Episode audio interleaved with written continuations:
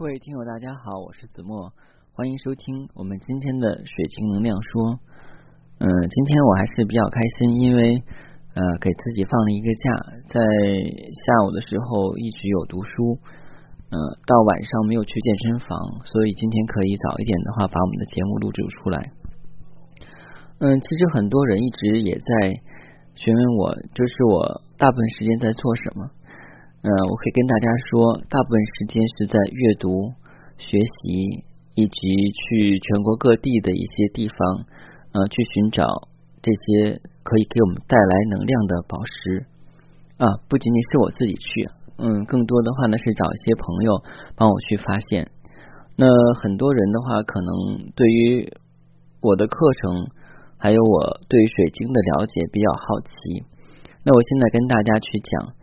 嗯，其实我的水晶课程体系跟网络上还有跟一些老师讲的是有一些区别，因为我的水晶课程体系包含了能量说、符号说，还有一些历史的传承，以及我们宝石本身所带有的能量，还有心理学的部分。从整个来讲的话呢，是容纳了很多的知识在里边，因为在我看来。晶石的力量的是无穷无尽的，但是一定要会使用它。就好比说，我们从远古一路走来，从最早的智人使用工具，一直到我们现在开始有人工智能，那都是一个发展的阶段。在这种发展过程中，我们是通过不断学习实践，然后才知道哪些工具是可以被我们所运用，那哪些知识以及我们一些嗯未被发现的东西。也是要在不断的去尝试。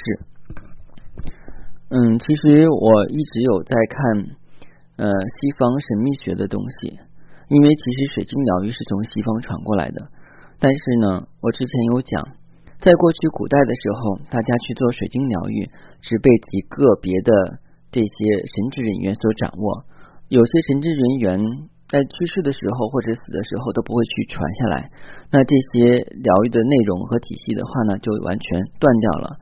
所以现在呢，还是要把它重新找回来。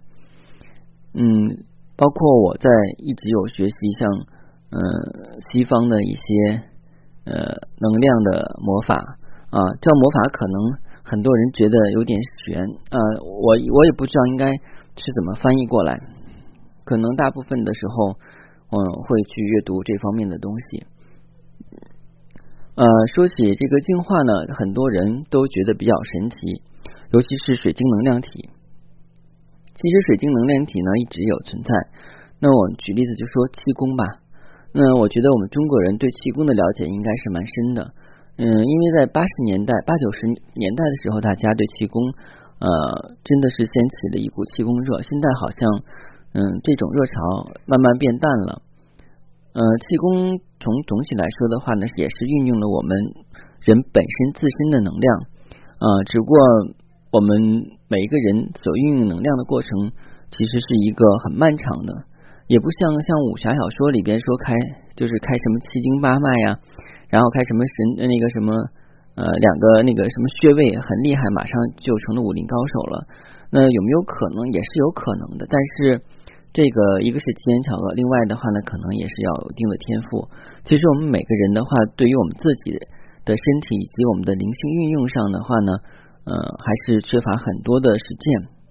我们在每一一代又一代的这种传承过程中，我们丧失了很多新的东西，呃，旧的东西，但是我们也在学习新的东西。所以我在每次去做净化的时候，我都是要链接呃古代的我，呃，什么叫古代的我？如果大家有的有信仰的话呢，可以知道我们是一个不断繁衍的这种精神体。那这种精神体的话呢，它所拥有的躯壳是不同的，但是从本质来讲的话，我们是一代又一代有传承下来。那因为很多的能量可能在我过去有使用过，那现在是没有，所以的话，我要链接古代的我。那在这里边的话呢，可能如果大家有学过催眠或对催眠感兴趣的话呢，我们在催眠里边会有一个课程叫做催眠回溯。催眠回溯是什么意思呢？就是把你催眠到前世。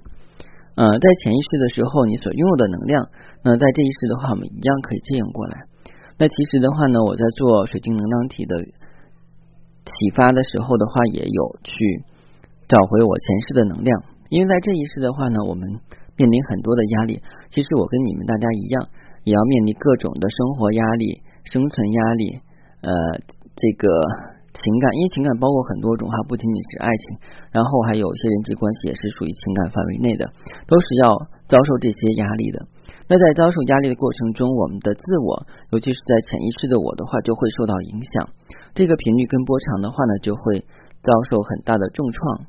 那这个时候，我就需要去找回在过去时候我的一个能量体。那用过去式能量体的话呢，开启所要净化的晶石，那这样才能达到一个。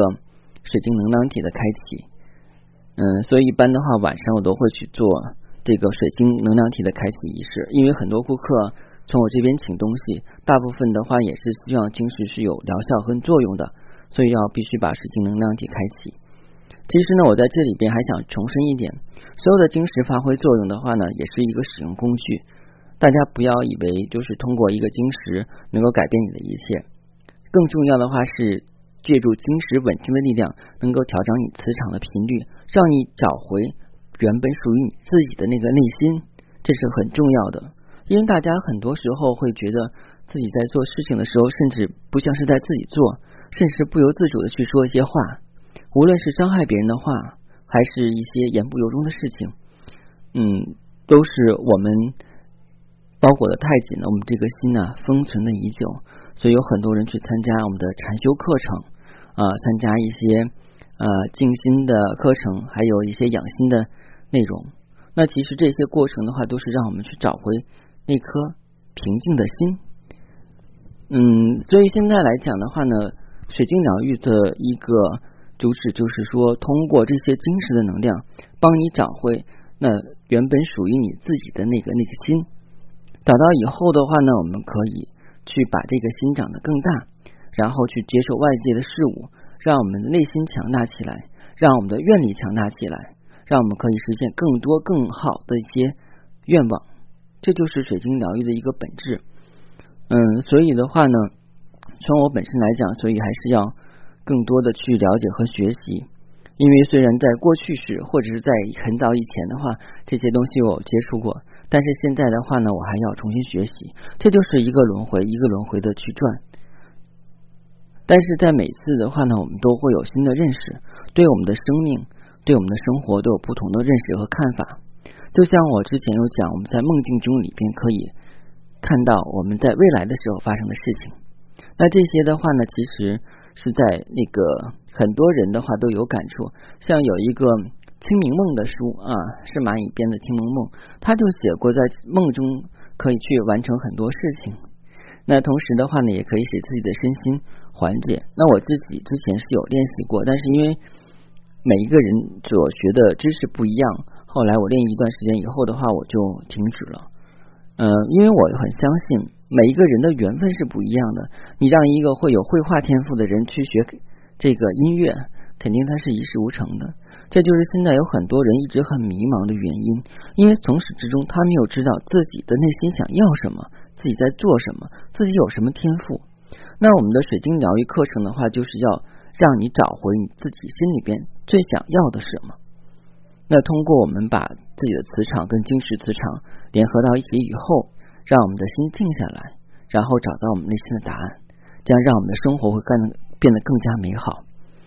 嗯，大致就是这样。然后今天的节目好像又快到了，嗯嗯，下期同一时间的时候我再跟大家分享。嗯，因为其实这段时间做节目的话，更多的去讲一个晶石的灵性作用。另外的话呢，还会讲呃一些朋友的反馈。因为在朋友反馈里边的话，我觉得很高兴。嗯，今天在一个微信上的话，一个我之前的客户。跟我反馈，他通过晶石找回了自己力量。他之前是一个做事情，嗯，比较紧张，也就是说很多事情会跟打人家商量，商量完以后的话，他自己又有自己的理论，就会很矛盾，因为他没有勇气去尝试。但是在骨干水晶的引导下，当时给他安排了七颗水晶的骨干阵，然后的话呢，他已经开始学会自己去抉择，自己去面对一些问题。这是我很高兴看到的，嗯，其实无论去学习哪种学科，只要能够对大家身心有帮助，那我都是非常赞成的。因为本身来讲的话，我学无止境，包括我自己现在还是在一直学习，每天要读大量的书跟文献，因为我希望能够了解更多有关晶石的东西，能够帮助更多的人。那如果大家对我的晶石感兴趣，并且的话呢，也想跟小编探讨一些在使用晶石过程中的问题，可以加我的微信，我的微信会在每期节目的内容简介里出现，R O G E R X C 一九八六。